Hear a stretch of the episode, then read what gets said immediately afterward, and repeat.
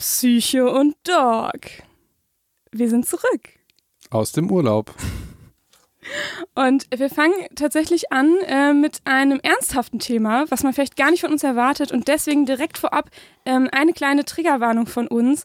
Es geht heute um das Thema Essstörungen ähm, und alle, die sich, ja, die vielleicht davon betroffen sind und gerade äh, keine Lust haben, über das Thema irgendwas zu hören oder vielleicht gerade in einer nicht so stabilen Phase sind, ähm, ja, ihr wisst Bescheid, ähm, worüber wir heute reden und ihr müsst für euch selber ja, entscheiden, ob euch das gerade gut tut oder nicht. Ähm, genau. Und damit, damit fangen wir an. So. Felix.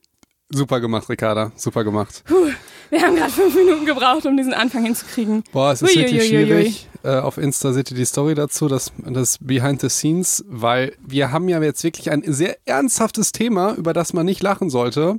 Und ich war so bescheuert und habe äh, ja was Blödes gesagt bei der Triggerwarnung, wenn es ums Essstörung Und geht. äh, was Felix äh, Blödes gesagt hat, das seht ihr Jetzt hör doch mal in auf damit jetzt. Instagram-Story hör- von Psycho und Dark. Diese Verlinkung, die nutzt uns überhaupt nicht zu Insta. Wir brauchen die von Insta auf dem Ach Podcast. so, ach so funktioniert das. Okay, das ist nur wirklich für die Fans. Ja. Ähm, ja, wir, ich will nochmal ernsthaft sagen, wir haben ja nicht nur das Problem der Triggerwarnung, sondern wir haben noch das Problem des Formates Podcast.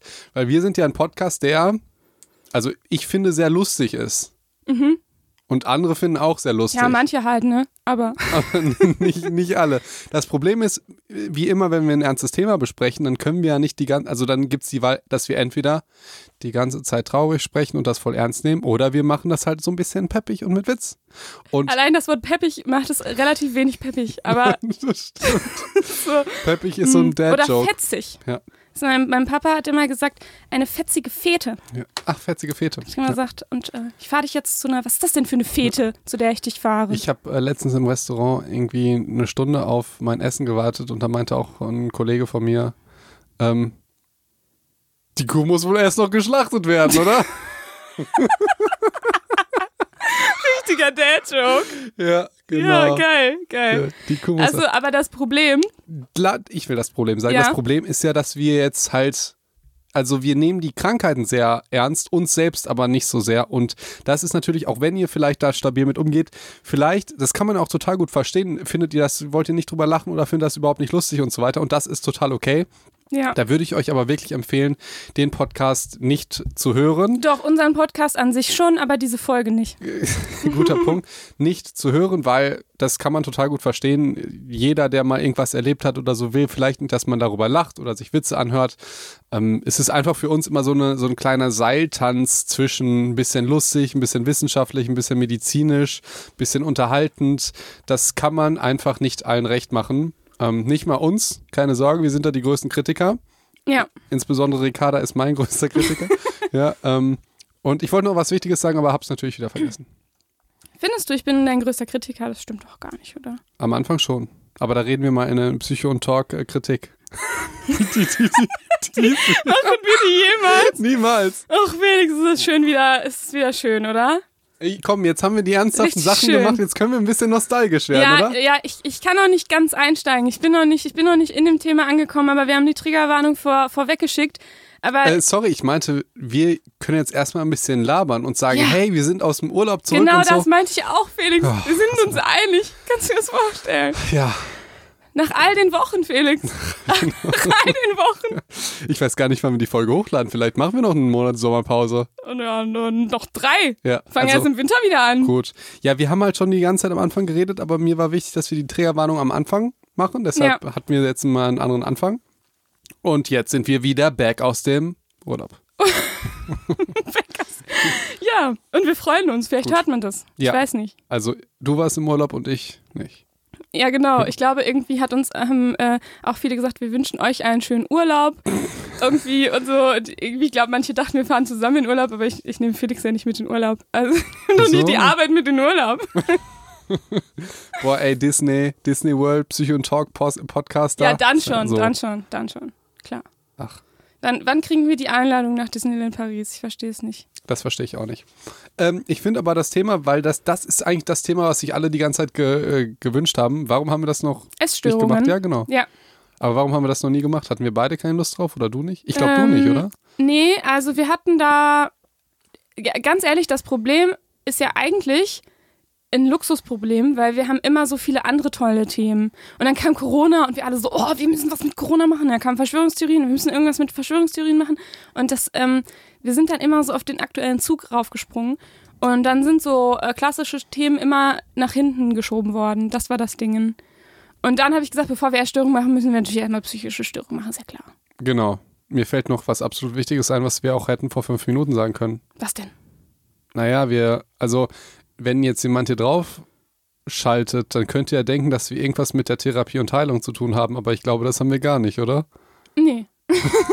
okay. Weil naja, vielleicht schon in unseren Berufswelten, aber, aber hier in in dem Podcast. Podcast Ja, ähm, geht es nicht um Therapie oder Nee. um ähm, irgendwie, also das ersetzt keine Therapie oder keine persönliche Eben, Beratung eben. natürlich, ist ja, ist ja so. Ja, hier ist das klar. Ich wurde mal von einem sehr klugen Menschen angesprochen hier. Ja, ich habe die Folge Angst gehört und war danach äh, voll unbefriedigt, weil ähm, ähm, danach hatte ich weiter Angst. Ja, Ja, also wenn wir Ja. einen Podcast rausbringen und ihr nach einer Stunde dann eure Angststörung weg habt, dann, äh, dann müsst ihr Geld dafür nehmen. dann, dann auf jeden Fall. Ähm, nee, das wäre ja, das wäre ein bisschen krass, ne? Also das wäre schon Zauberei eigentlich. Aber es gibt natürlich, es gibt schon auch Formate, die da eher so beratend irgendwie drauf sind. Also ich, es gibt auch, glaube ich, ein Format, wo eine Psychotherapeutin tatsächlich auch ähm, so ein bisschen wie so eine Begleitung für manche, also es äh, würde jetzt natürlich auch keine Therapie ersetzen, aber es, es ist so schon eher so beratend ähm, angelegt. Es ist bei uns anders. Wir reden über die Themen und ähm, machen ein bisschen Wissenschaft und ein bisschen Erfahrung und vielleicht auch mal ein bisschen Tipps. Ähm, Ja, aber ich Aber meine, es ist schon anders. Wir, wir haben ja eine ganz andere Rolle. Wir würden ja dieses Thema Essstörung und so weiter tragen wir ein bisschen mehr in die Öffentlichkeit, weil sich das auch Leute anhören, die halt das äh, nicht haben. Und Mhm. eventuell können die dann auch Leute verstehen, die es haben. Und das, Ja, das stimmt. Thema kriegt einfach mehr äh, Aufmerksamkeit, die es aus meiner Perspektive absolut verdient. Ja, und ich, ich finde das spannend, dass du mir nochmal erklärst, warum wir eigentlich den Podcast machen. Aber äh, Weil du es vergessen hast, ja? Nee, weil ich manchmal irgendwie denke, das sind ja einfach Themen, die, die uns irgendwie auch interessieren und die unsere Psychos interessieren und dann, dann machen wir das halt. Aber manchmal hat das ja dann doch äh, noch, noch mehr Wert als das, weißt du, als so. nur die, das Interesse an diese, The an diese Themen ranzugehen. Ähm, und dann haben, kriegen wir auch manchmal wirklich ganz verrückte beziehungsweise ganz, ganz tolle Nachrichten, dass wir Menschen helfen in Situationen und das, äh, verrückt sage ich deshalb, weil ich dann manchmal denke, äh, wa was? Wie Wir haben denn? doch gar nichts gemacht. Verstehe ich auch nicht. Irgendwie, hä? Wo ich so denke, das, äh, da- das, hat dir, das hat schon geholfen, das ist ja krass. So, also können, Dank, können wir doch zaubern ein bisschen. ja, dank, dank euch äh, habe ich keine Angst mehr, seitdem ich die Elsa-Folge gesehen habe. Gesehen. gesehen, ich habe sie ja gesehen gesagt. Ja, äh, und Irgendein Psycho hat auch was ganz Witziges mal zwischendurch kommentiert, das fand ich auch so gut. Irgendwie, äh, unser, unser Podcast ist ja nur deshalb so, ähm, so erfolgreich, weil Felix so, so gro große Muskeln hat, die man dann ja immer sehen kann beim Podcast. Irgendwie so auf jeden Fall richtig gut. Ja, ja, die hört man in der Tonspur. genau. Diese Bassstimme, die hört man, dann. das ist nur, weil die, der Bizeps ist, äh, der Bizeps schüttet ab, einem gewissen Umfang äh, Testosteron aus. Ne? Und Ja, da kommt diese Maskulinität in der, ähm, In der Stimme. in der Stimme. Und deswegen Ja, ja. sind ähm, wir ja jetzt auch nicht mehr erfolgreich, weil wir irgendwie Wir haben ja Platz Pause sind. genau. äh, also aber auf jeden ja. Aber das Thema, ich finde es deshalb nochmal so spannend, weil es so ein bisschen Back to the Roots ist. Das war dir vielleicht ja, gar nicht bewusst. Nee, es ist auch ein bisschen heute ein neues Format auch. Ja, aber es ist Back to the Roots, weil wie krass sind bitte Essstörungen und Ernährung allgemein, ist die Verknüpfung zwischen Psychologie und Medizin. Das stimmt. Boom. Ja, ja, boom. ja, also Stimmt, das habe ich äh, tatsächlich aber auch gedacht beim Recherchieren und so, dass ich gedacht habe, Mensch, gerade Essstörungen ähm, haben so viele medizinische Aspekte. Ähm, und gerade wenn man sich ähm, insbesondere bei Magersucht nochmal so die Folgen äh, auch anguckt, das sind einfach ganz, ganz viele medizinische Aspekte, die da eine Rolle spielen. und psychologische. Ja, natürlich, ja, das ist Ja, ja, genau. äh, dachte ich, das war ja schon vorher bekannt. Und ich bin ja sogar gerade dabei, Bücher bezüglich Ratgeber-Style und so weiter in diese Richtung zu verfassen. Ne? Aber Abgefahren. Aber mehr dazu, ähm, ja, irgendwann. ja, und äh, was ich total spannend finde, wir, wenn, wenn, wir, wenn wir erstmal sagen Essstörung, ja, ist ja die erste Frage, die ich mir stelle, ab wann ist es denn eine Essstörung eine Essstörung? Und ab wann ist es also, ab wann ist Übergewicht eine Essstörung? Adipositas und so weiter. Ab Ja. wann ist Untergewicht eine Essstörung? Oder vielleicht auch einfach nur eine ja, anatomische Variante, sage ich jetzt das mal. stimmt. So, und jetzt wollen wir mal anfangen. Du liebst doch Klassifizierung, oder? Ja, ich, ich wollte direkt eigentlich auf die Frage auch ein bisschen antworten. Soll ich das überhaupt machen oder wolltest du dir einfach nur so einen Raum stellen? Gut, auf meine rhetorische Frage. Ab wann ist das eine Essstörung? Ach so, ja klar. Be beantworte das mal. Also im Grunde äh, spricht man immer dann von einer Essstörung, wenn Essen halt einfach so total überpräsent wird in deinem Leben. Oh, und ab wann ist das? Ja, okay. Ich kann jetzt nicht sagen, wenn du jetzt äh, jeder dritte Gedanke ist äh, ans Essen, dann Ja. ist es eine Essstörung. Aber Sorry, aber diese Antwort ist null befriedigend. ja, aber es, Ja, ist es dann eine Essstörung, wenn es überpräsentiert ist? Ab wann ist es überpräsentiert? Ja, das kann man erstens nicht war ich sagen. noch nicht fertig, Felix. Ja. Und zweitens, genau, also einmal, wenn es überpräsent ist und wenn auch zum Beispiel andere ja, Lebensbereiche dafür vernachlässigt werden. Also das heißt, wenn Essen so eine große Rolle in deinem Leben spielt, dass du zum Beispiel eine Verabredung mit Freunden zum Essen nicht mehr nachgehst, weil du denkst, dann muss ich ja essen. Verstehe. Also Oder- jeder Mensch, genau. der eine Verabredung hat mit, mit einem Freund, der hat keine Essstörung. Ach, Felix. Ja, Entschuldigung, aber die, du bist hier die Frau mit den Definitionen. Erstmal müssen wir es definieren und so weiter. Und das befriedigt mich jetzt nicht, weil ich finde, das ist schon, die Frage ist schon sinnvoll und die Antwort, ab wann ist eine Essstörung eine Essstörung? Und ich finde das einfach schwierig, die zu beantworten. Du kannst die natürlich beantworten, weil du super schlau bist, aber Ich glaube, dass jeder damit was anfangen kann. Natürlich ist, ist ja so diese, das Kriterium, das ist ja immer in Kontinuum. Und das ist ja sowieso immer das Problem bei, bei Diagnosen. Also wir tun ja alle so, als ob es exakt die eine Magersucht gibt, die eine Bulimie gibt, die eine Depression gibt. So. Und wir, wir versuchen das alles in Schubladen zu stecken und denken, das wäre super klar abgegrenzt. Und so ist es aber einfach nicht im Leben, sondern es ist eigentlich ein Kontinuum und wir müssen halt irgendwo eine Grenze festlegen. Das machen wir anhand von Kriterien, ja.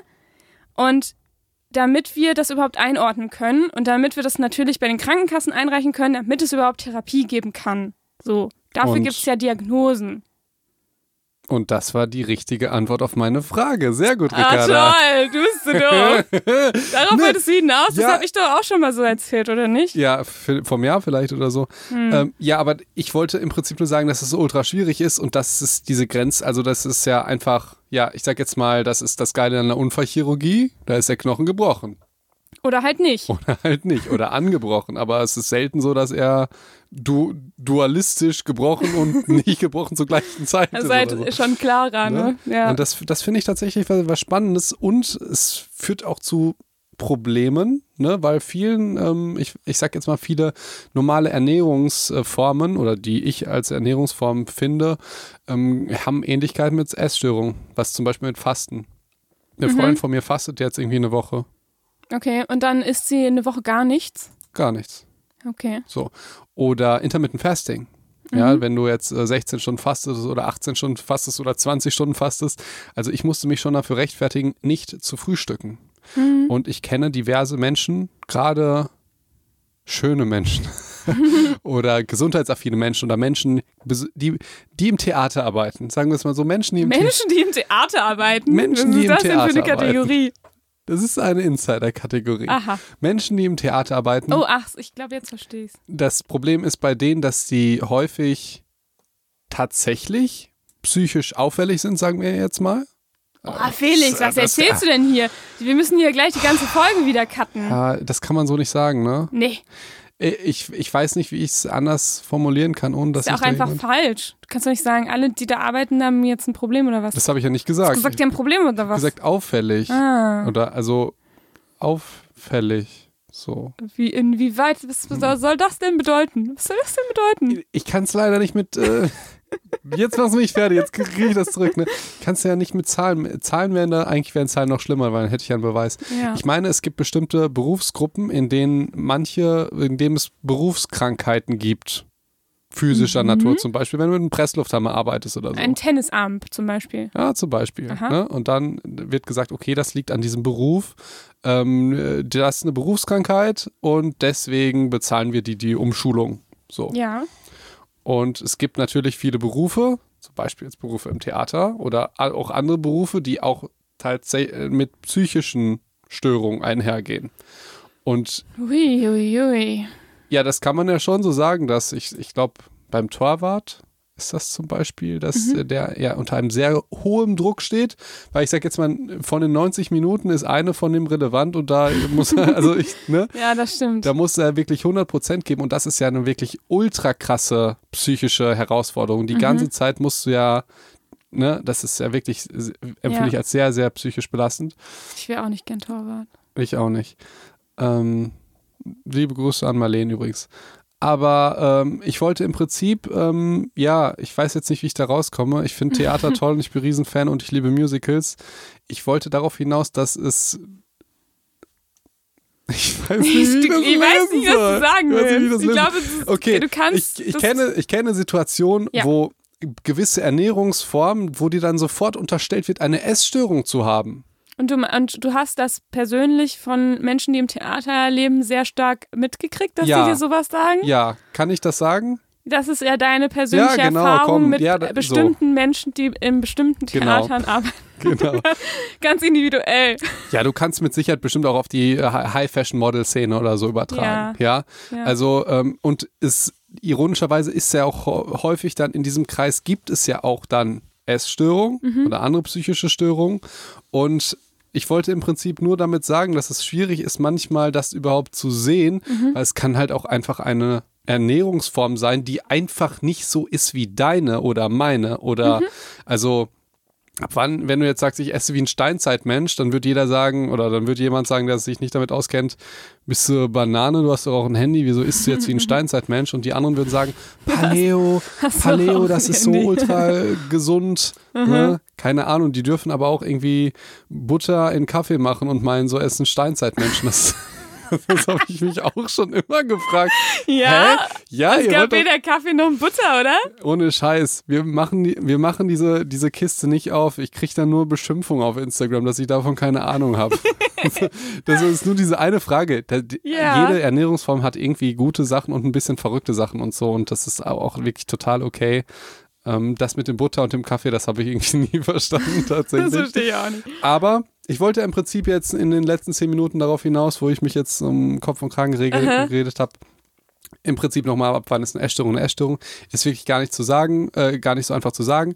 Beim Binge-Eating zum Beispiel wäre ja so eine Geschichte wie Intermittent Fasting. Also es gibt einen Kollegen von mir, der ist ähm, Fitnessmodel oder Fitnesstrainer oder so, super gesunder Lebensstil, psychisch total stabil und der isst aber nur, glaube ich, zwei Stunden am Tag und Ja. fährt sich da halt alles rein, was geht, ähm, ist super gesund und das ist natürlich keine Essstörung. Aber wenn er das dir als Psychologin erzählen würde, ist es ja einfach schon, weil es so weit von der Norm abweicht, ist es ja schon äh, irgendwie auffällig. Und dann ist die Frage, hm, was ist die Norm? Und das Lustige ist, bei der Ernährung ist die Norm bei uns eigentlich gar nicht richtig.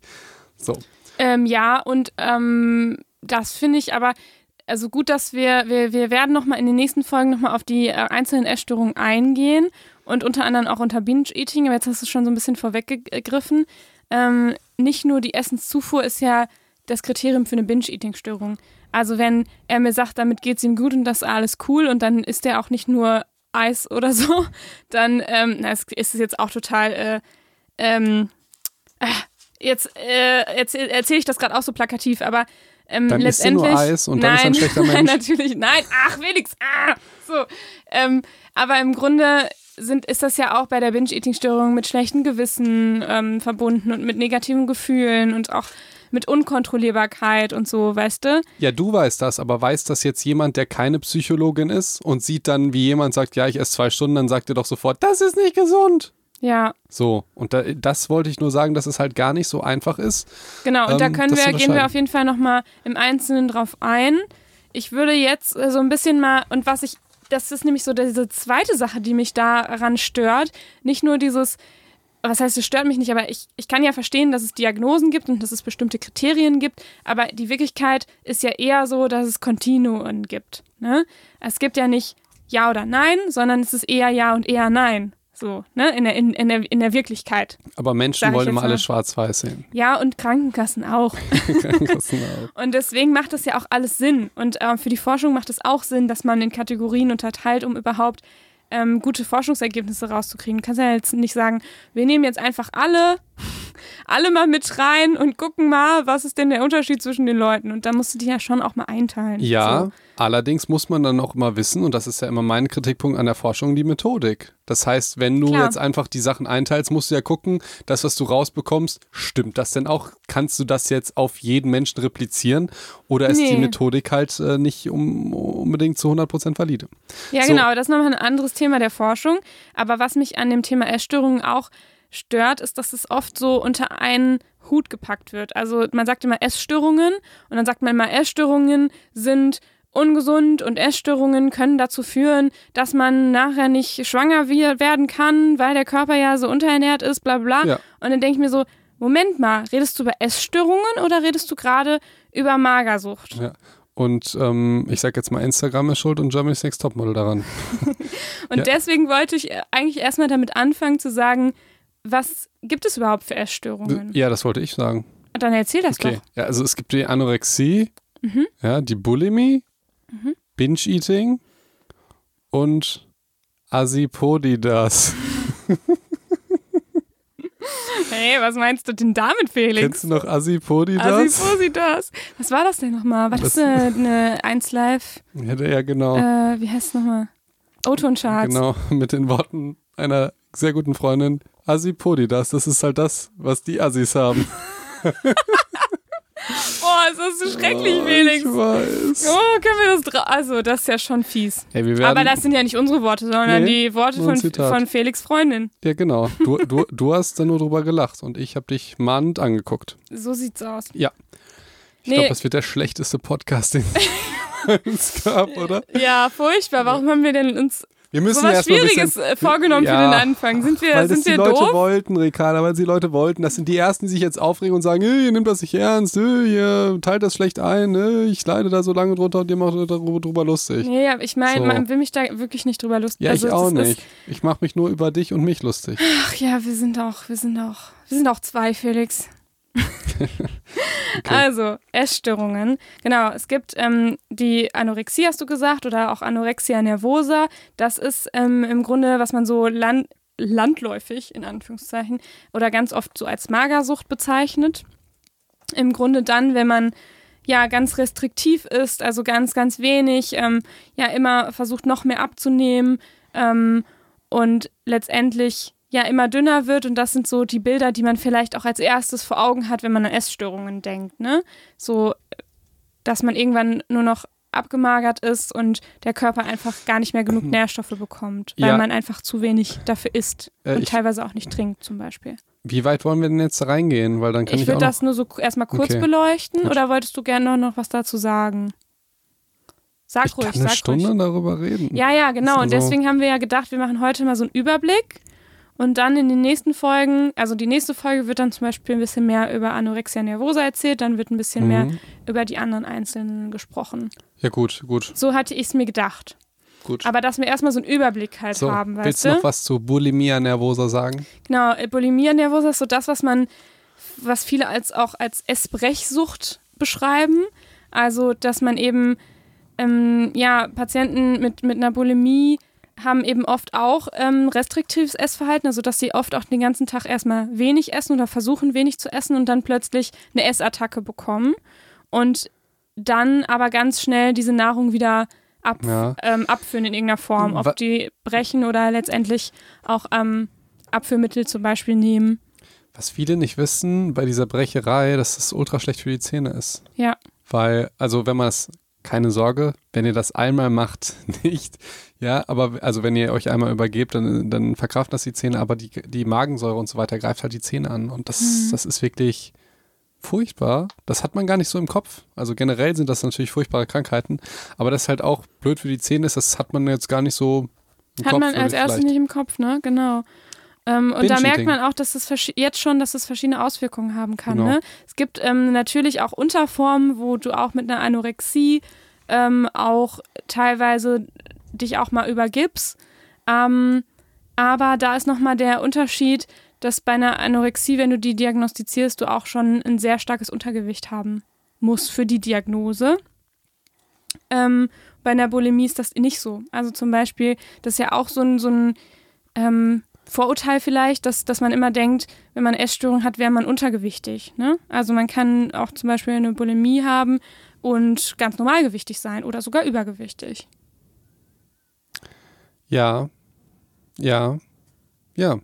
Ja. Ich, sorry, ich bin mir, ich bin mir unsicher. Du, du, äh, wie, Felix äh, denkt gerade so nach, hat so die, die Augen so Richtung, Richtung Himmel und so. Ja, du sagst so schon so viel. Du sagst schon, so viel. Das, also danach kommt Binge-Eating. Willst du da auch in 10 Minuten Ähm, was zu sagen? ja, oder? im Grunde ist die Binge-Eating-Störung, ja, also äh, wäre jetzt zum Beispiel in dem ICD-10, wonach wir ja diagnostizieren hier in Deutschland, ist es unter den nicht näher bezeichneten ja, Essstörungen. genau. Das, das Das hat. Felix sogar mal gewusst. Das hat Felix mal gewusst. Was heißt Könnt ihr denn euch das sogar? vorstellen?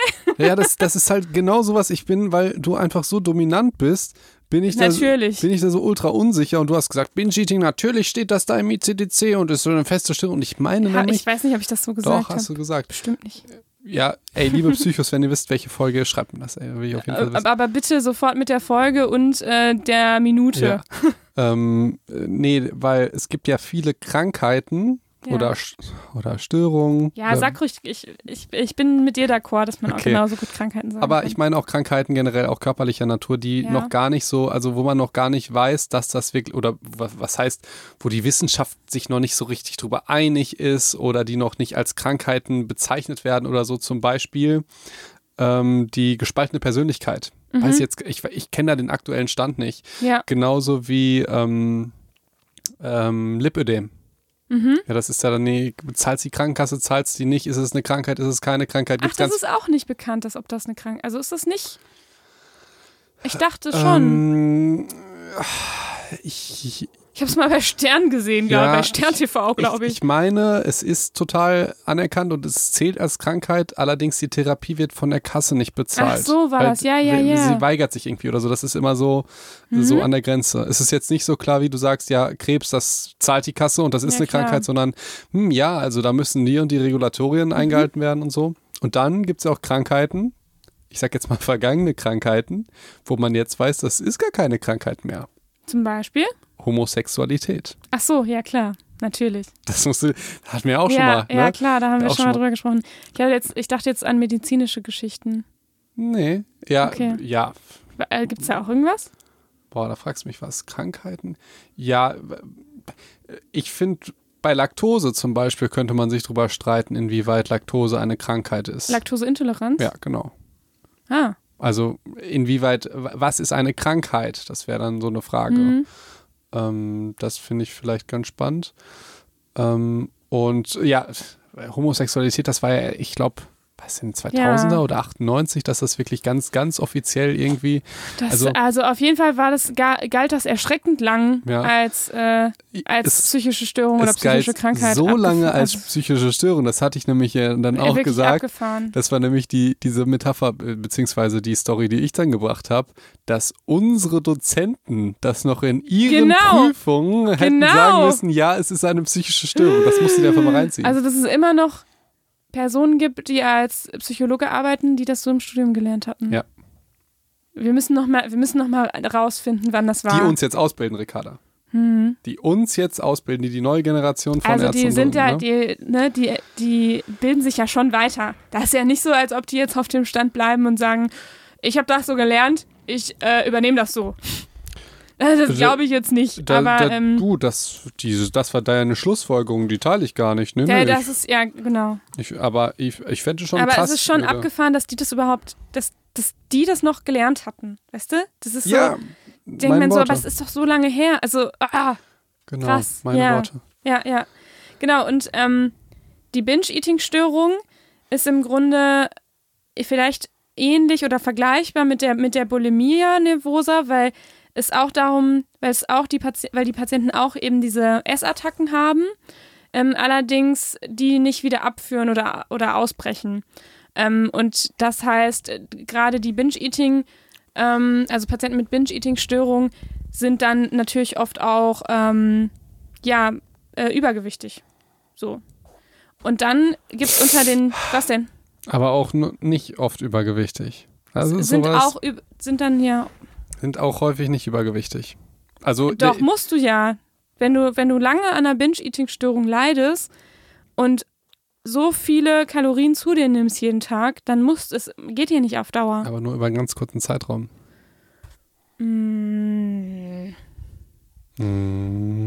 Ja, es ist, ich glaube, es ist kein, es ist jetzt kein Diagnosekriterium, dass du unbedingt jetzt ähm, über eine bestimmte äh, Kiloanzahl irgendwie drüber sein musst oder dass du bestimmtes Übergewicht haben musst. Ähm, aber das ist, geht schon natürlich einher. Atypische. Essstörung. Genau, und Art, unter den atypischen Essstörungen gibt es auch ähm, natürlich noch ganz andere Sachen, wie zum Beispiel, was jetzt auch ganz ähm, häufig oder wo man auch überlegt, ob das nicht auch mal bald ähm, eine richtige, echte Diagnose wird oder ja, ich sag jetzt mal eine Stufe rübergeht und nicht mehr unter den atypischen Essstörungen läuft, ist die Orthorexie. Ähm, also, dass man quasi nur noch ganz zwanghaft äh, gesunde Sachen essen will. Oder nur noch Bio-Sachen. Oder dass man absolut nichts mehr, was irgendwie ungesund oder künstlich verarbeitet oder so, dass man das gar nicht mehr essen kann. Und das ist dann auch, ähm, ja, wenn es schon sehr zwanghafter wird. Und äh, was, was es zum Beispiel auch gibt, sind sowas wie äh, Pika-Störungen. Kennst du das? Das kenne ich nicht, die Orthorexie kenne ich. Genau. Ähm, Pika-Störung ist zum Beispiel, dass, dass du Dinge isst, die eigentlich gar keine Nahrung in dem Sinne sind. Wie Toilettenpapier? Mm, zum Beispiel. Okay. Gibt es ganz, ganz selten. Ist eher eine sehr seltene Krankheit. Ähm, Habe ich äh, tatsächlich, äh, war, war, war ich selber überrascht, hat mir mal jemand erzählt, dass das ähm, auch mal eine Katze irgendwie hatte. Das, das gibt es anscheinend auch. Die hat irgendwie Stoff ge ge gefressen dann, die Katze. Ich so, ich da auch so, wie, wie spannend ist das eigentlich, haben, dass ob Tiere auch so eine bestimmte, bestimmte Störungen entwickeln können. So. Das hätte ich niemals, niemals erwartet. Bei Katzen bin ich raus. Null, Empa null Empathie einfach. Sorry. Ja, aber die hatte, die hat es auch nicht leicht im Leben gehabt, die Katze, und die isst jetzt Stoff.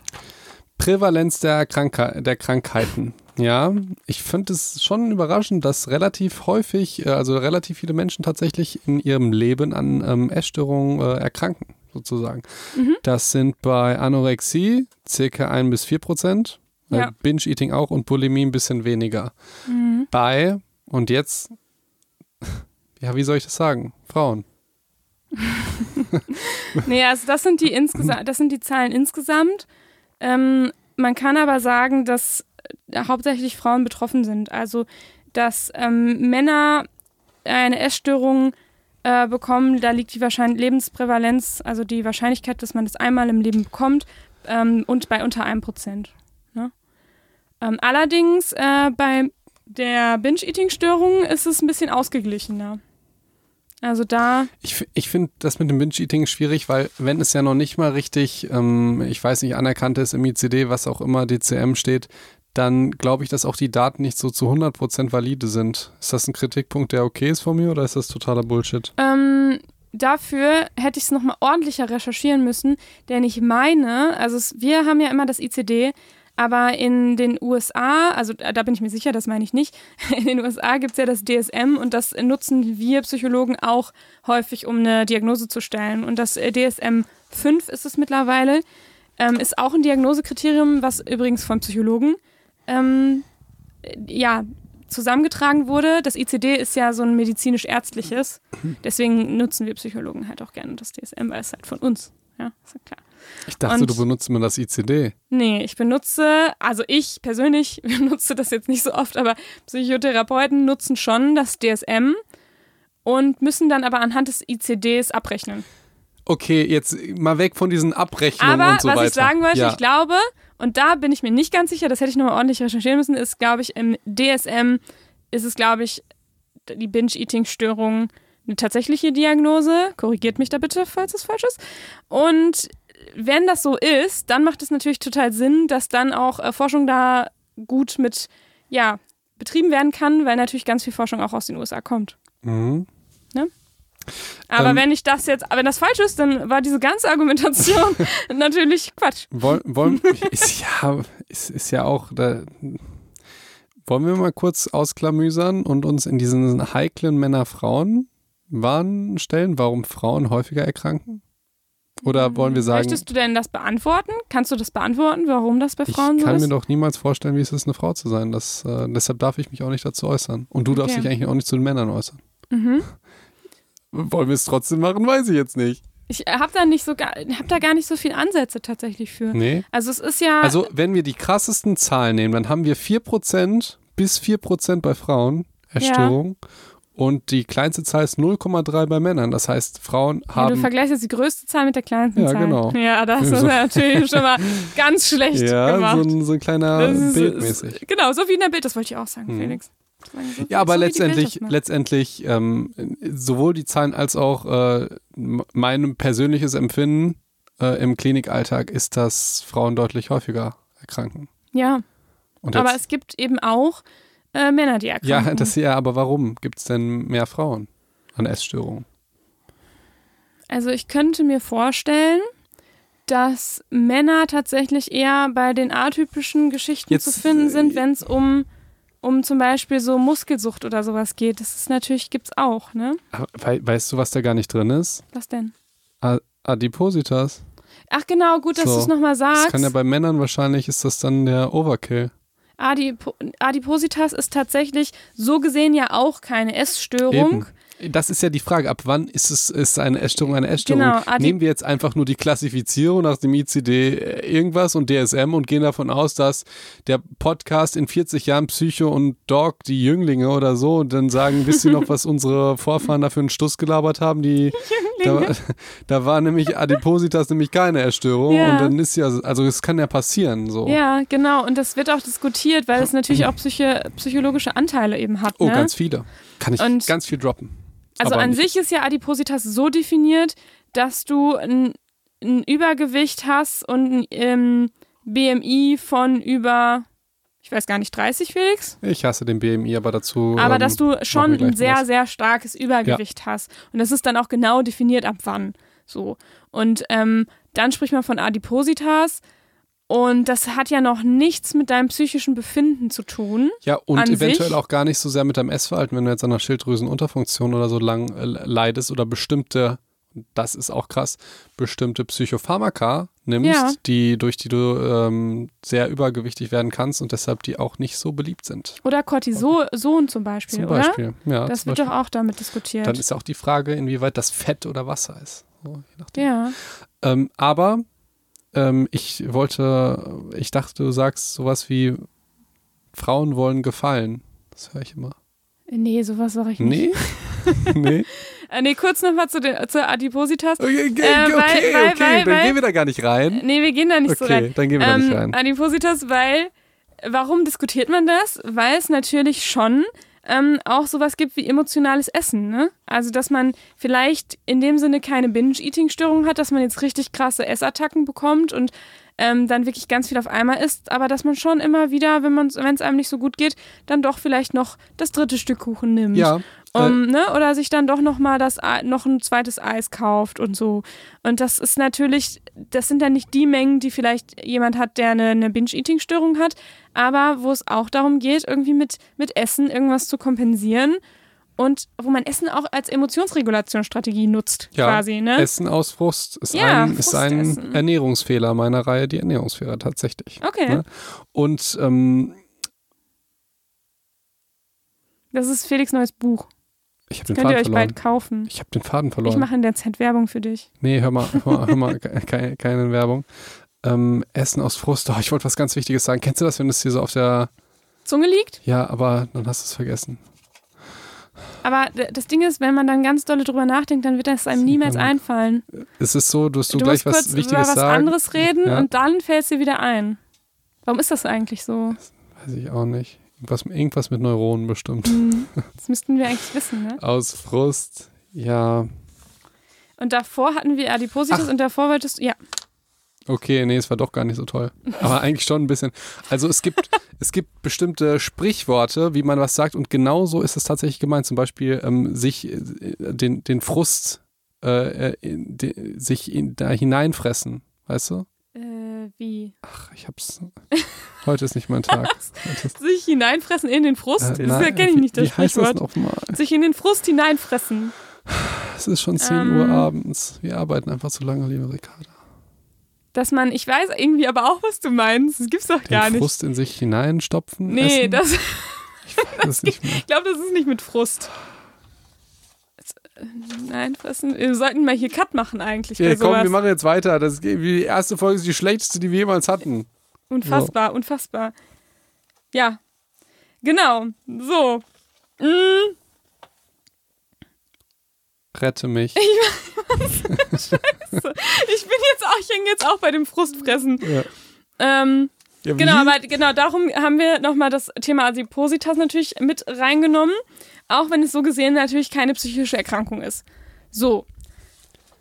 Ich habe noch ein Goldie dann. Komm, das ist dann, dann, dann nenne ich einen anderen Ernährungsfehler meines Buches, die Ernährungsfehler, okay? geht's. Ja. Vielleicht, ähm, weil, weil das äh, Ding habe ich und es hat was mit der Kindheit zu tun. Das hasst ihr Psychologen ja jetzt. Vor zehn Jahren wäre das das Tollste gewesen, aber mit der Kindheit. Nee, kein, Ähm, und so zwar, ist das nicht. das, das ist auch dafür verantwortlich, dass, ähm, dass Essstörungen getriggert werden, beziehungsweise dass man gerade so Adipositas, ähm, dass sich das ausbreitet, weil um, ähm, wenn man äh, übergewichtig wird, muss man ja einfach mehr essen, als man verbraucht. Und es gibt diverse, sowohl psychologische als auch medizinische Aspekte, wie man satt wird. Das ist doch gar nicht so richtig ähm, gesichert, wissenschaftlich tatsächlich, aber es, man sagt, es geht im Prinzip schon los beim Kauen. Im Prinzip sogar. Ja. Es gibt sowas, das heißt kephale Phase und es gibt so verschiedene Phasen des, ähm, des Essens. Macht ja auch Sinn. Ja. Und äh, lange Rede, kurzer Sinn, ich will darauf hinaus, da könnte ich ganz viel drüber labern, aber ich versuche es jetzt mal abzukürzen. Ich will darauf hinaus, dass eigentlich der Mensch weiß, wann er satt ist. Intuitiv macht ja Ja. auch Sinn. Der hat zum Beispiel, der Magen hat Dehnungsrezeptoren, die die Dehnung detekti- detektieren, genauso wie Kalorienrezeptoren, die dann gucken, hey, ähm, wie energiereich ist das und und und. Und ähm, die äh, senden wieder alles zurück ans Gehirn und sagen dann, hey, du bist satt.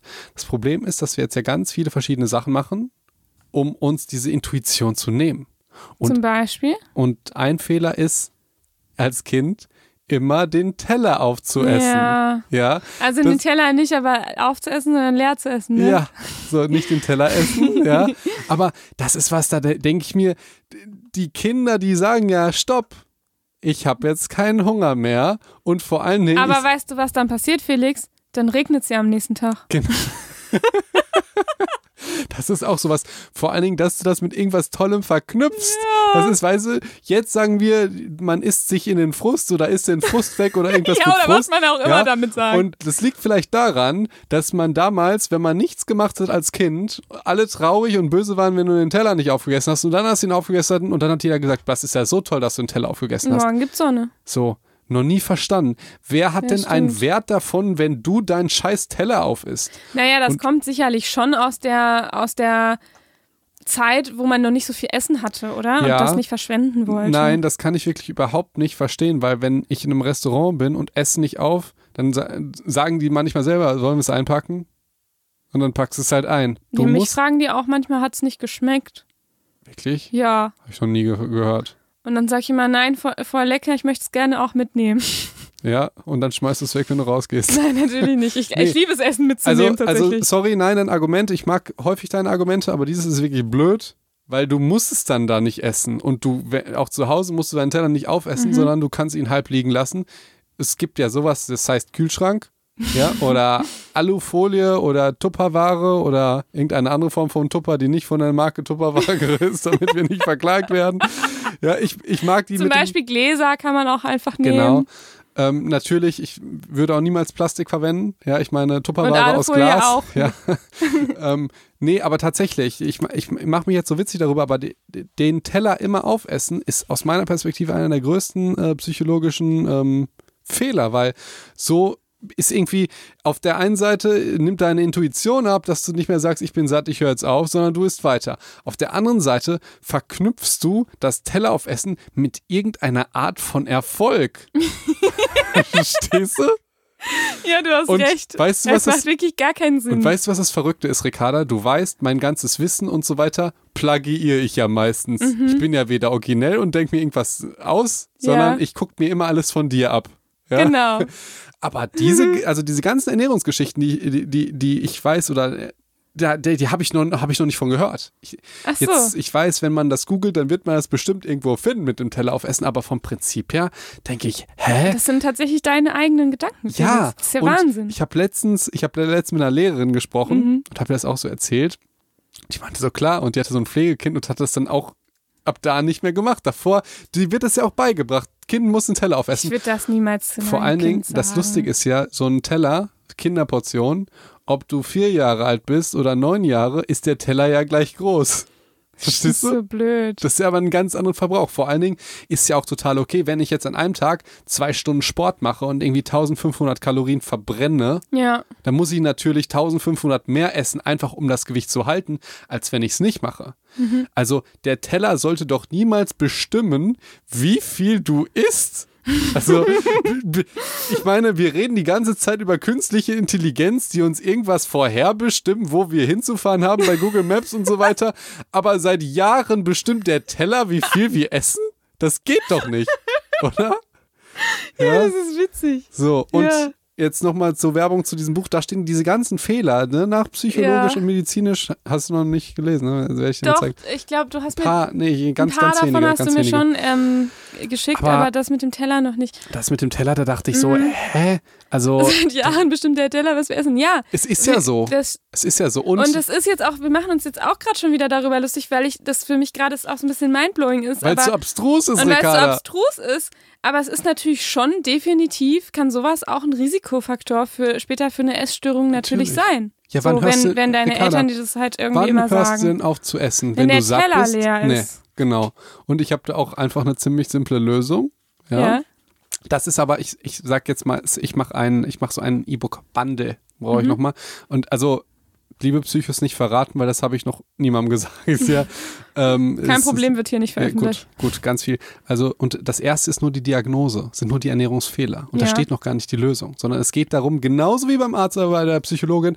Ich sag jetzt mal, wenn du Knieschmerzen hast, dann jage ich dir ja nicht sofort irgendwas da rein, sondern erstmal, hey, wieso hast du Knieschmerzen? Ne? Nur so kann man einem Mhm. helfen. Und ich sehe das halt immer bei diesen ganzen Ernährungsratgebern, wird ja gar nicht geguckt, wie du dich bisher ernährt hast. Ja. So, was nutzt dir, wenn ich sage, Kohlenhydrate sind schlecht und du isst aber, ein, also du kannst Kohlenhydrate essen, aber du isst einfach immer zu viel, weil du deinen scheiß Teller aufisst.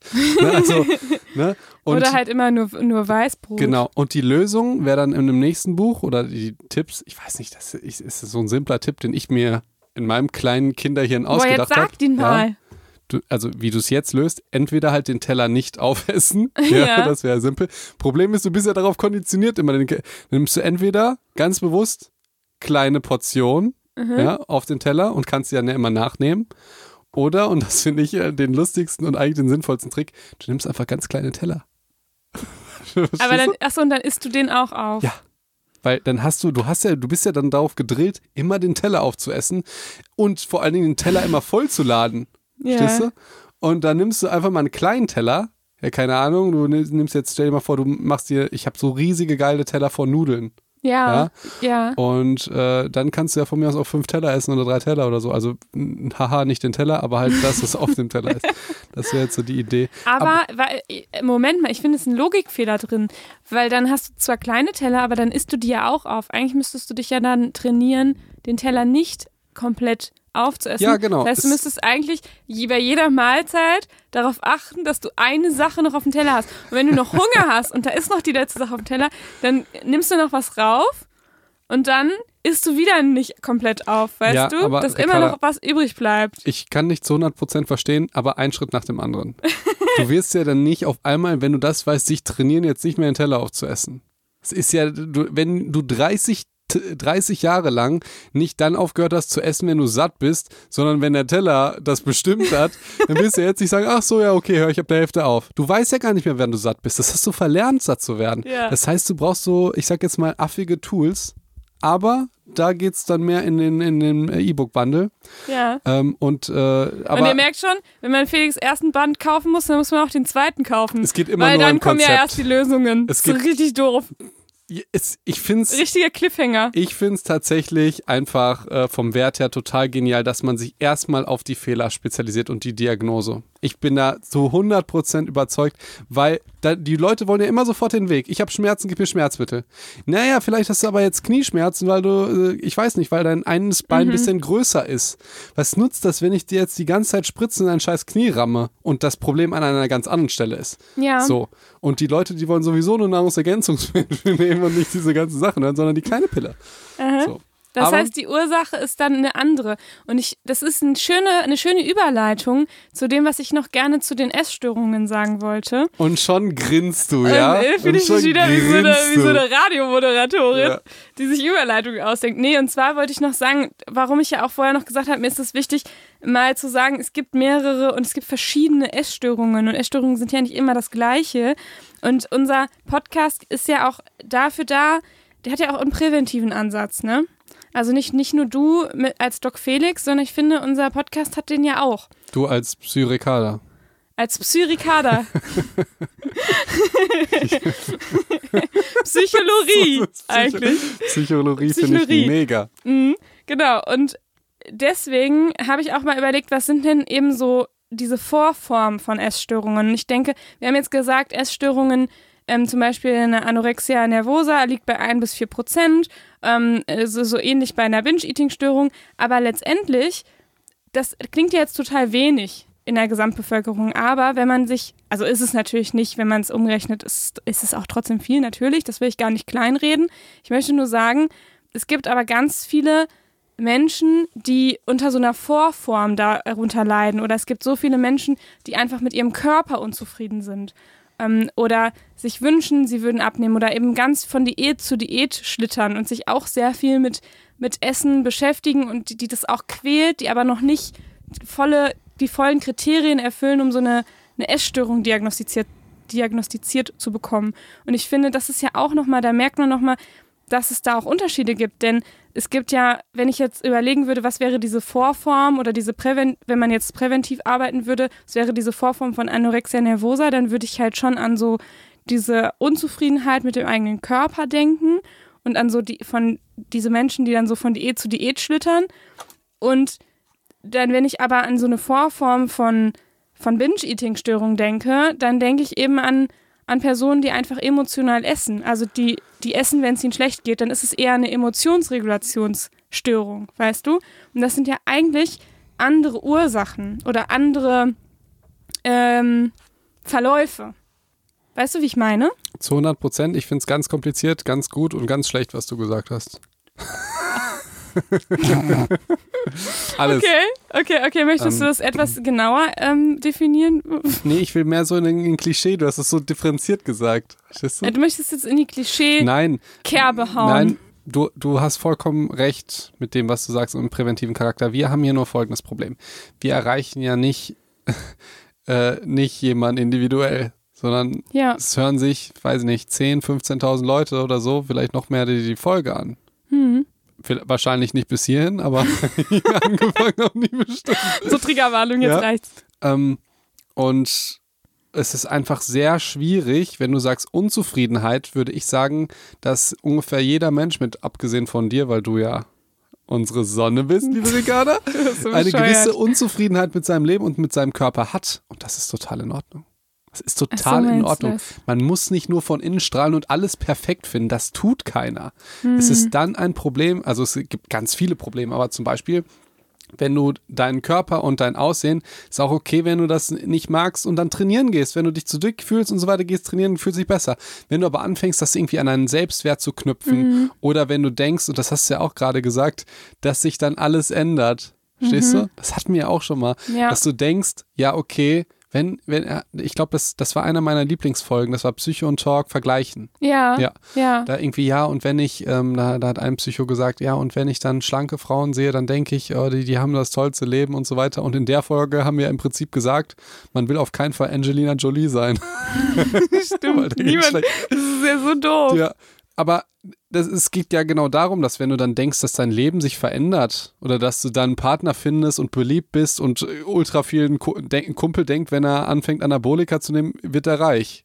Mhm. Das ist kein Scherz. Er sagt, ja, dann werde ich Fitnessmodel und krieg Geld. Ich so, Alter, nein. Du, wenn du Trembolon ballerst, dann wirst du nicht reich automatisch. Das ist, Anabolika krass. korreliert nicht mit Geld, Bro. Ähm, aber, aber, Ja, ja. aber das ist ja im Prinzip genau der springende Punkt. Aber wenn du mit deinem Körper unzufrieden bist und möchtest gerne zwei Kilo weniger wiegen oder du willst Muskulatur aufbauen oder vor allen Dingen ist, meistens ist es so, dass wenn du ein bisschen übergewichtig bist, dann bist du dann ja auch gesünder, du machst mehr Sport, du ernährst dich besser und so. Das ist total okay. Ich möchte sagen, auch Unzufriedenheit ist ja auch in gewisser Weise ein Antrieb, um etwas zu ändern. Weil wenn du nur zufrieden bist, da, also wenn, wenn der Mensch nur zufrieden wäre, dann wären wir ja noch in der Höhle. Die Ja, Unzufriedenheit ist evolutionär bedingt und total, also das ist vielleicht ja, auch das sowas ist ein ganz anderes, Ma ein ganz anderer. eben, aber du, Ma- aber ja. ist ja vollkommen richtig Ja. für das, was du gesagt hast, wenn du diese ganzen Leute erreichst, die jetzt wirklich ihr ihren Selbstwert und ihr Glück an ihren Körper äh, heften. Und da kenne ich auch ganz viele von.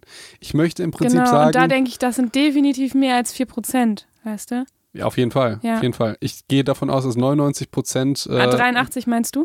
dass 83 Prozent unzufrieden mit ihrem Körper sind und das finde ich auch bei diesen 83 Prozent vollen 83 auch gar Mhm. nicht schlimm. Wenn, wenn, wenn das halt kein, das ist halt auch sowas. Unzu Was lachst du so blöd? Ja, die 83. Ja, dass du, ähm, das Unzufriedenheit ist ja nochmal was anderes als Leidensdruck. Ja. Ich kann ja unzufrieden sein mit, ah, keine Ahnung, ähm, meinem Auto, weil es immer kaputt ist. Das ist echt so, okay. Ein schlechtes Beispiel, Oder weil ich mit auch, deiner Waschmaschine vielleicht? Ja, das ist auch ein schlechtes Beispiel, weil da habe ich einen riesen Leidensdruck. Aber ich will darauf hinaus, keine Ahnung, ich habe gekocht, ja, Mhm. und ähm, ich, mir ist ein bisschen zu viel Curry drin. Dann bin ich damit ultra unzufrieden, dass ich das schlecht gekocht habe und dass ich es esse. Es, ich habe aber keinen richtigen Leidensdruck, weil es mir, mir schmeckt es ja trotzdem. Mhm. So, verstehst du? Also du kannst ja unzufrieden mit deinem Körper sein und dich trotzdem gut fühlen und wohlfühlen und ein schönes Leben haben. Nur du denkst halt, okay, ich könnte schon ein bisschen äh, fitter sein. So, das meine ich mit Ja, ja. Unzufriedenheit. Okay, ja? also er ist, ja. Mhm. Ich, Weil- ich weiß, was du meinst. Finde ich auch gut, dass du es nochmal gesagt hast. Ja. Das ist auch das, was mir immer an dieser ganzen Persönlichkeitsentwicklungskiste auf den Sack ging. Das fand ich immer die Perversion daran, wenn du, Ja, das, wenn du Leuten die ganze Zeit sagst, dass sie genug sind, ja, das ist so ein kleiner Insight. Also, liebe Mareike, ich liebe dich und alles ist gut, ja. Das ist nur, ne, je nachdem, wen du erreichst. Wenn du jemanden Ja. erreichst, der dringend Sport machen sollte oder in, der Schule Gas geben soll. Stell dir mal vor, äh, jemand sagt, boah, ich will jetzt, ähm, ich will jetzt ein Einser-Abi und du sagst, weißt du was, du bist genug.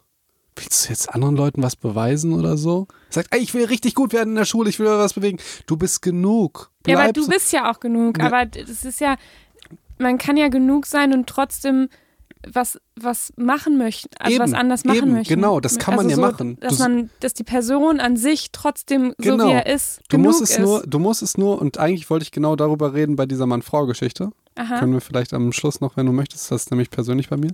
okay. Ähm, Dann hört uns eh keiner mehr zu. Dann Sehr okay. gut. ähm, das wollte ich im Prinzip damit sagen, dass das eine, dass der Selbstwert und dass du selbst genug bist, nicht heißt, dass du im Leben nicht Gas geben musst, sollst und kannst. Ja. Verstehst du? Ja. Kannst genug sein und trotzdem anders aussehen wollen. Mhm. Und du kannst auch Und noch genug was sein. leisten wollen oder so. Genau. Ja, klar. Nur häufig hast du diese Persönlichkeits, du hast dieses Persönlichkeitsentwicklungsdilemma, wenn du dir den einen Podcast au, äh, anhörst, der die ganze Zeit sagt, mach dein eigenes Ding, raus aus der Komfortzone, kündige deinen Job.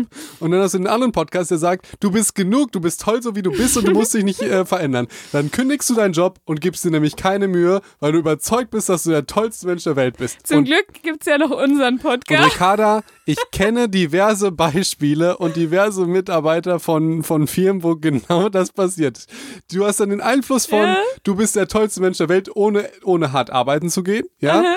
Und du musst unbedingt was Eigenes machen. Ja, verstehst du? Weil wenn du so von dir überzeugt bist, aber weißt, dass du, dass du brauchst halt nur 20 Minuten arbeiten am Tag, weil du genug Mhm. bist, ne? Aber du musst halt was Eigenes machen, ne? Weil ist ja voll blöd, im Hamsterrad zu sein. So. Okay, ja. Und das ja, ist ja. halt das Risiko, was ich da Das sind sehe. verschiedene Philosophien, die nicht so gut Genau. zusammenpassen. Aber die Leute, die wollen sich ja auch immer gerne dann das rauspicken, was sie für, für sie relevant ist. Verstehst du? Mhm. Die sa sagen dann, also, wurde ich glaube ich auch mal irgendwie kritisiert, ich könnte mir auch vorstellen, für McDonalds McFlurry Werbung zu machen. Ja, So. Weil ich aber das passt ja gar nicht zu deinem. eben. Weil die Leute sehen dann nicht, okay, die sehen, wenn ich sage, Leute, wisst ihr was, ich trainiere fünfmal die Woche, ich achte gut auf meine Ernährung, ich faste häufig, ich äh, beschäftige mich mega mit äh, Ernährung, Ballaststoffen, Proteine, habe ich und, und so und so. Und äh, einmal im Monat gehe ich Mac McFlurry essen. Hm. sagen die Leute, du machst Werbung für McFlurry, das passt ja gar nicht. Ich so, vielleicht musst du halt auch diese anderen Sachen machen. Ne? Es war nämlich heute auf, auf TikTok so eine Chips frisch funny ähm, Challenge irgendwie. Ja. Und ich dachte, hm, die sind halt wirklich nicht so gesund, auch äh, nicht nur kalorienreich, sondern viel Omega-6, sollte man eher darauf verzichten. Aber die, diese Chips sind einfach die geilsten, die es gibt. Man kann nichts dagegen sagen. Und man, also das, ich sehe das halt auch, das passt zu einem gesunden Lifestyle. Wenn ich jetzt anfange, für Chips Werbung zu machen, mhm. dann wird natürlich niemand denken, dass ich vielleicht auch mal trainieren muss oder sich auch gut ernähren muss, sondern, also verstehst du? Mhm. Die ganzen Fußballspieler, die trinken ja immer, ich weiß nicht, die essen ja jeden Morgen Nutella. Nutella auf dem Brot genau. und dann holen sie sich eine ganze LKW-Ladung Chips. Genau. Aber trainieren halt nicht dazwischen. Das sieht man dann halt nicht in der Werbung. Das ist, sorry. Ja, Sorry, ja, ich wollte es nur ganz kurz das Dilemma beschreiben. Äh, absolutes Dilemma, ja, definitiv. Es passt ja wirklich nicht. Nee, aber, passt auch nicht. Aber weißt du, was du dann für ein Problem hast? Dann machst du halt diese ganzen gesunden Sachen und irgendjemand sieht dich dann mal eine Chipstüte essen und dann sagen die, du bist ja so fake. Wieso zeigst du denn sowas nicht bei Social Media? Du bist nicht real. Verstehst du? Du bist nicht real. Du kannst es einfach nicht, nicht gut machen. Ja, und äh, mhm. äh, die alten Fußballspieler, die machen die ganze Zeit Sportwetten. Das finde ich auch lustig. Entweder bist du Fußballspieler und danach machst du den ganzen Tag Sportwetten. Bei Bett oder Wett oder wie das heißt. Bettwett. Ja.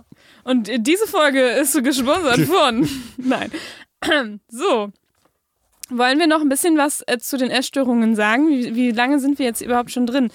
Stunde. Das ist ja unfassbar.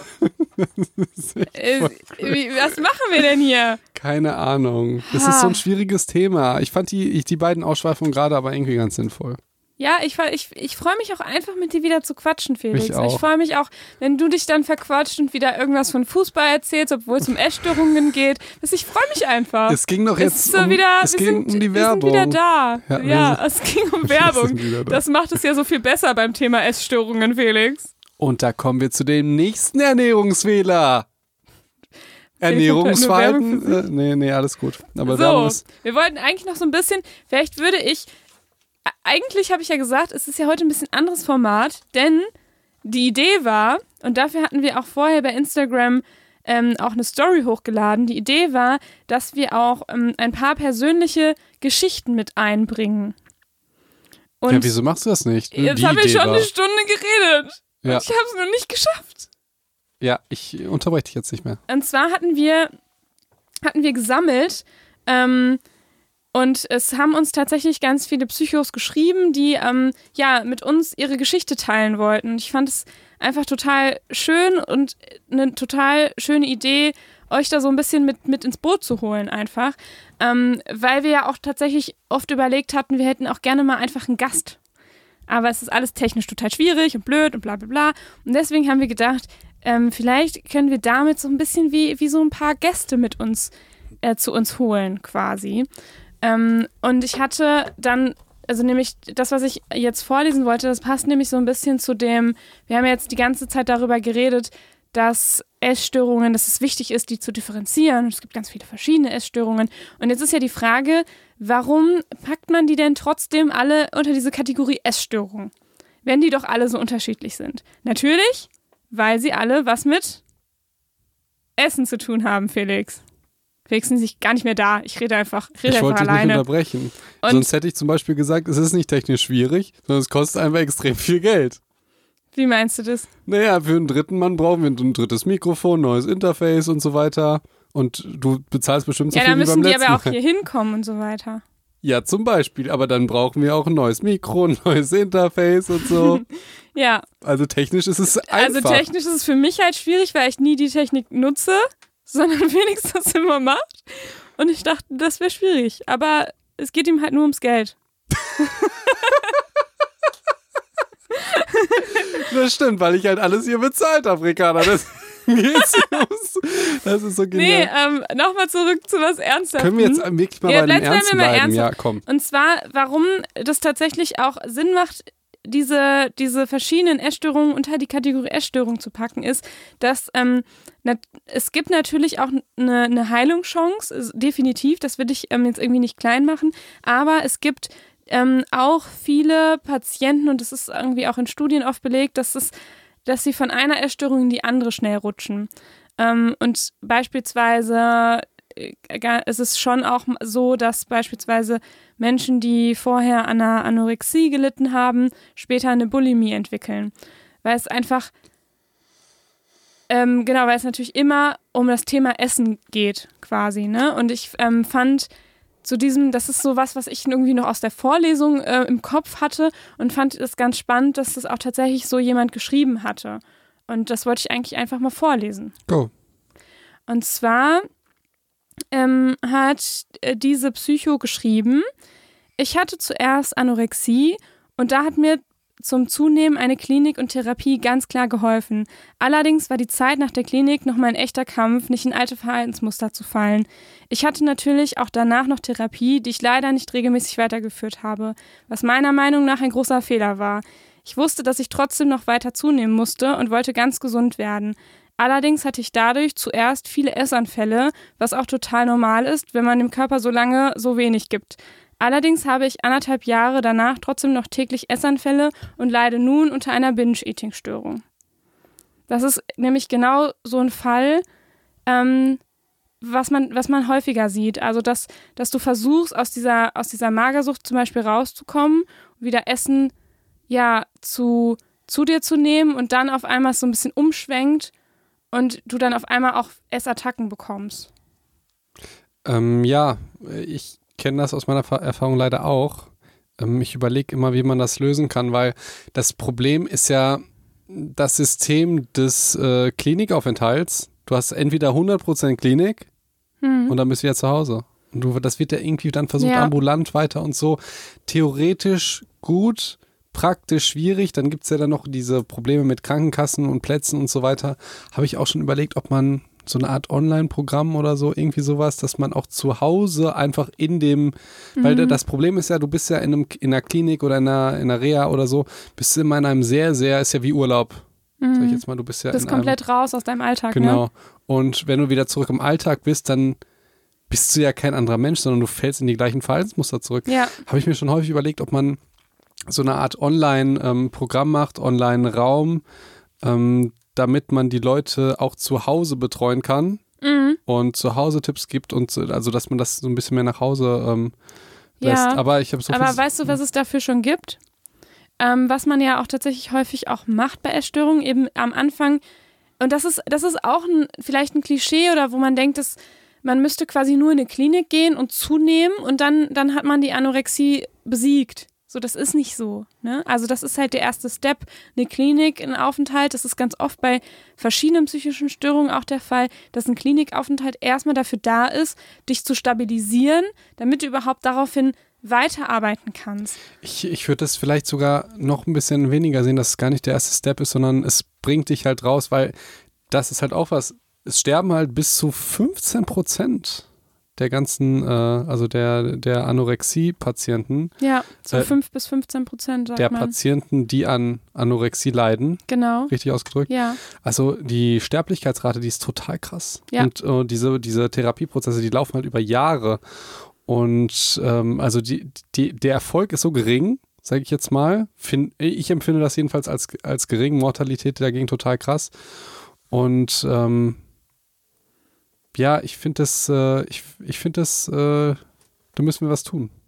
Ja, so. was, genau, und es gibt halt viele, die so das, die so denken, jetzt habe ich, ähm, jetzt war ich in der Klinik oder äh, was auch tatsächlich oft von Angehörigen so gedacht wird, naja, jetzt war sie ja in der Klinik, jetzt hat sie ja wieder zugenommen, jetzt geht sie ja wieder gut. Das, so. ist, der, das ist der gleiche Unsinn, wie wenn man irgendwie eine Depression hat und man gilt dann als austherapiert oder ja. so. Als wäre das dann weg. Ja, das, das ist aber, das ist aber auch bei körperlichen Beschwerden genauso wie Rückenschmerzen oder so. Dann hast du sechsmal Physiotherapie und dann, dann äh, bist dann du halt wieder das. gesund. So.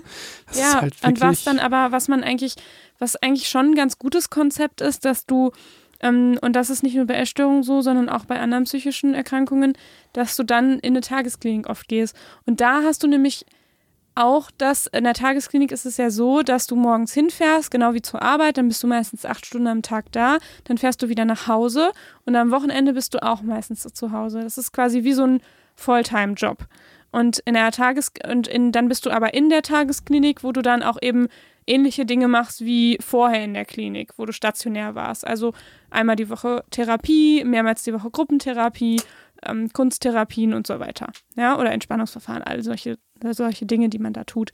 Ähm, und da hast du ja schon diesen Step von, ich bin wieder zu Hause und ich versuche das langsam in meinen Alltag zu integrieren. Und dann, finde ich, fehlt was. Denn danach kommt eigentlich nur noch die ambulante Therapie, wo du im Grunde einmal die Woche jemanden siehst. Ähm, und das übrigens, das machen ja alle gar nicht. Ne? Also das wäre so für so der Masterplan, so den ich kenne, wo man sagt, dann geht erst in die Klinik, dann geht man in die Tagesklinik, dann geht man in die ambulante Therapie. Das machen ja gar nicht alle, aber das wäre so, das wären so die Steps. Aber deine Idee mit der Online weiter Begleitung, mhm. die müsste ja eigentlich demnach nach der Tagesklinik kommen. Ja, oder äh, permanent. Dass du die halt schon auch in der Klinik kriegst. Äh, aber ja, ich verstehe deine Abstufung, aber du gehst ja davon aus, dass man immer weiter entfernt wird von der Therapie. Mein Konzept wäre immer, dass du immer eng an eng immer zu einem Coach, Psychotherapeuten, Arzt und so weiter irgendwie Kontakt hast. Da gar nicht unbedingt weiter, also, ne, dass dieses Konzept, man ist krank und wird geheilt, einfach weg ist, sondern man ist, man hat eine Krankheit oder so und man hat dann halt für immer, für sein Leben lang irgendwie eine Beratungsstelle, die einen halt einmal in der Woche oder jeden Tag, vielleicht zehn Minuten oder so irgendwie berät. Aber ich, ich verstehe, was du gesagt hast. Ich mhm. bin da schon wieder in Gedanken. Ja, ja, ähm, will ich auch nicht zu krass jetzt drauf eingehen. Hat, hat sicherlich Vor- und Nachteile, aber ähm, genau, was ich halt an, an diesem, ja, an dieser Nachricht irgendwie so spannend fand, ist nämlich genau das, was man eben in Studien auch sieht, dass man ganz schnell von einer Essstörung in die nächste mhm. rutscht.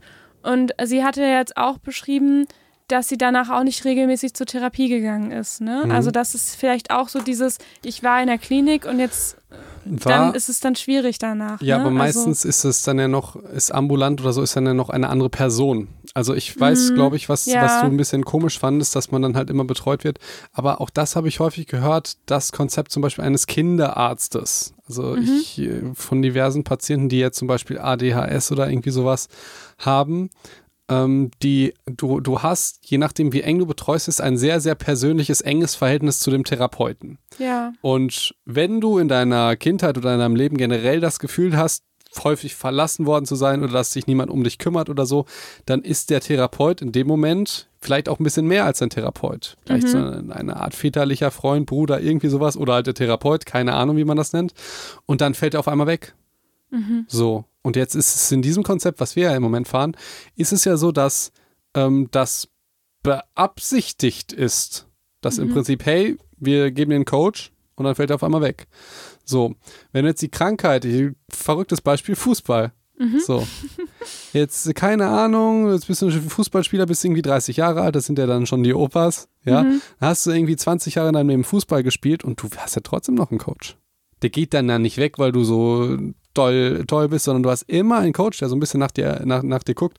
Das wäre jetzt das Konzept, dass, dass ich hätte, dass, dass das gar nicht weg ist. So, dass ich weiß, du denkst dann, ja, dann geht die Krankheit auch nicht weg und so, aber ich sehe halt da Probleme, wenn du halt häufig einen engen Kontakt hast zu einer Person, die dir gut tut, dann fällt dieser weg, dann musst du ambulant irgendwo hin. Also es sind ja ganz viele praktische, wir denken das jetzt auf einer sehr theoretischen Basis. Mhm. Ich weiß schon, wie sehr es aus der Komfortzone ist, irgendwo überhaupt anzurufen und zu sagen, man ist gesetzlich versichert. dann, da, wenn, wenn ich das sage, dann sagen die ja schon, äh, ähm, sie haben sich verwählt. Sie haben sich verwählt. Ed, ed, ed, äh, kein Anschluss. Unter ja. Ähm, also, nee, nee das äh, ich Aber schwierig. Ich, ich, will jetzt nicht so krass auf, auf dieses Konzept gehen, weil ich meine, du hast. Ist ja nicht schlimm, ist ja nicht schlimm. Das war nur so, äh, äh ich liebe das Wort Denkanstöße ja. Äh, an die äh, Menschheit. Ja. Nee, ich, ich, ich sehe halt da das Problem, so eine Abhängigkeit, ne, die sich dann ganz schnell auch entwickeln könnte.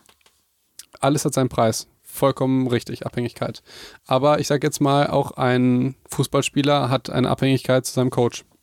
Und jeder Mensch hat Abhängigkeit zu seinen Eltern oder was auch immer. Mal mehr ja, oder mal weniger. Ja, Okay, lass, lass mal das, lass mal das später, später Können wir gerne besprechen. Psych Talk machen. Psy uh. Die Themen, die Ricarda das nicht neue Gesundheitssystem. Ja. Es gibt viel zu Oh, tun. das ist spannend. Das Es ist ein gutes Psycho, Psycho und Talk-Thema. Ähm, Aber erstmal machen wir Kritik. Kleiner Spaß, das machen wir nie. niemals. oh Mann. So, und jetzt ist ja die Frage, soll ich, das wäre jetzt eigentlich noch so ein bisschen wie Beginn Essstörungen und was sind die Risikofaktoren davon? Sollen wir das beim nächsten Mal machen? Ich würde hier einen Cut machen, wir sind schon Ich über eine auch. Stunde. Und wir Ja. haben ja, wir und haben wir haben uns eigentlich fest vorgenommen, kürzere Folgen zu machen. Scheiße. Wieder alles über den Haufen geworfen. Ja, Angefangen und wieder Mal. absolut in alte Muster reingerutscht, Felix. Klassiker. Klassiker. Klassiker, ja. Ähm, ja, aber wir können hier dida- didaktisch eine Pause machen. Komm, wir haben dann affig angefangen, aber am Schluss haben wir wieder ein bisschen, waren Am Schluss ernst. war es ernst und da hat uns ja keiner mehr zugehört. Ja. Aber, aber falls ihr uns noch zugehört habt, äh, wisst ihr ja jetzt, dass die nächsten Folgen ähm, rund um das Thema Essstörungen gehen werden.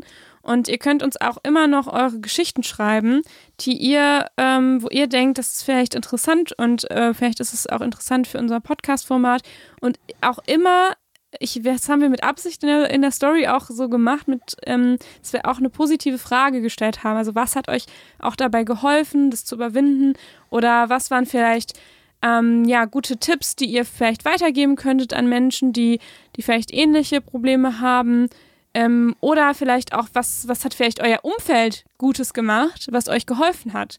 Denn auch das, finde ich, sind irgendwie immer ganz, ganz gute Tipps, die man, die man so mitgeben kann. Also gerne auch mit einem Positivfokus.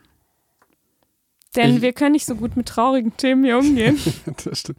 Nee, äh, nicht mit einem positiven Fokus. Also die Idee dahinter ist ja eine therapeutische Idee, dass der Patient selber merkt, was positiv eigentlich ist. ja, ja, klar. So, das ist Aber ja das ich, das Geniale. ist auch schöner, das so zu vermitteln. Und das ist dann bei dem anderen ja auch wieder schön, Aber wenn es- was, es- sowas ankommt. Es geht ja jetzt nicht nur um uns, sondern auch im Prinzip, das ist ja der erste Schritt der Therapie oder so, wenn du sagst, was, hast dir, was hat dir denn geholfen? ja, Weil dann denkst klar. du ja, hm, ja, was hat mir denn geholfen? Ach, vielleicht ist ja doch nicht so schlimm. ja, natürlich. Du könntest natürlich auch verschlimmern, wenn du sagst, ähm, was, Was fandest du denn besonders das schlimm? Schlimmste daran?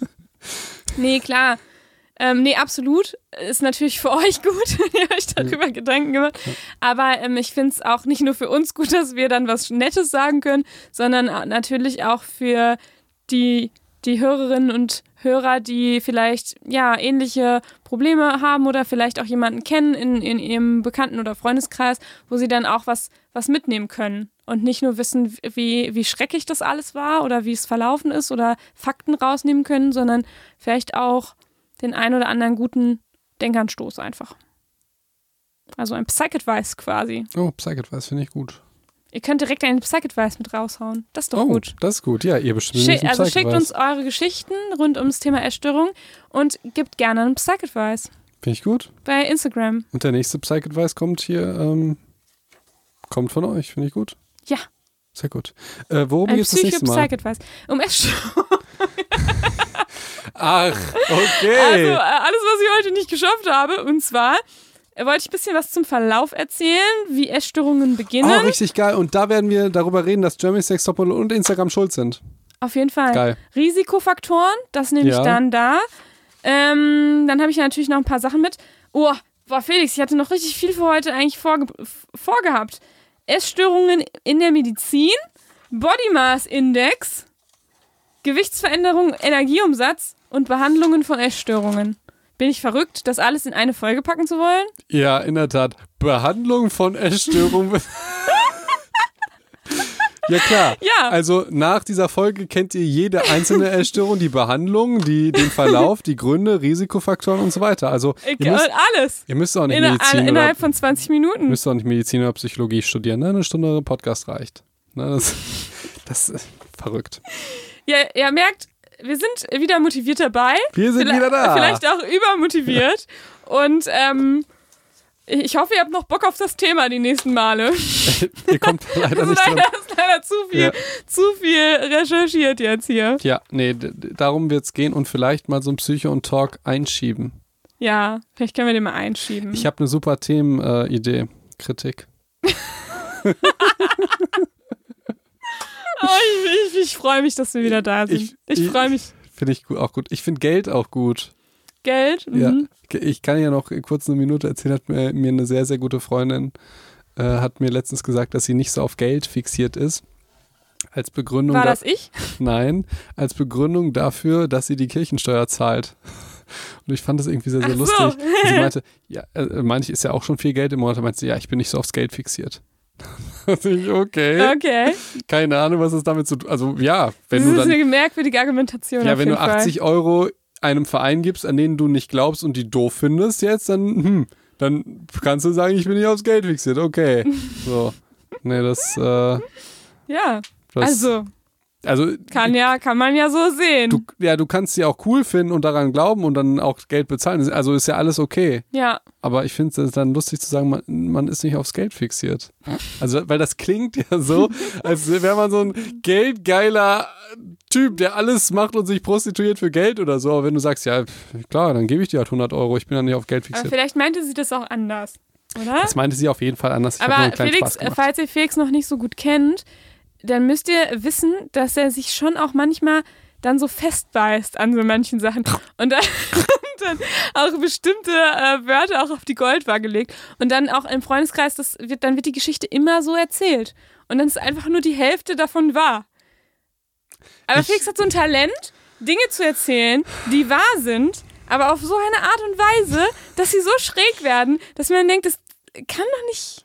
Also, das, das, da ist immer ein Funken Wahrheit drin, aber du verdrehst das so komisch, dass man dann ganz merkwürdig dasteht. Habe ich heute das letzte Wort? Ja. Dann sage ich euch folgendes. Das, was Ricarda gerade gesagt hat, das stimmt nicht ganz zu 100 Prozent. Sondern zu 83?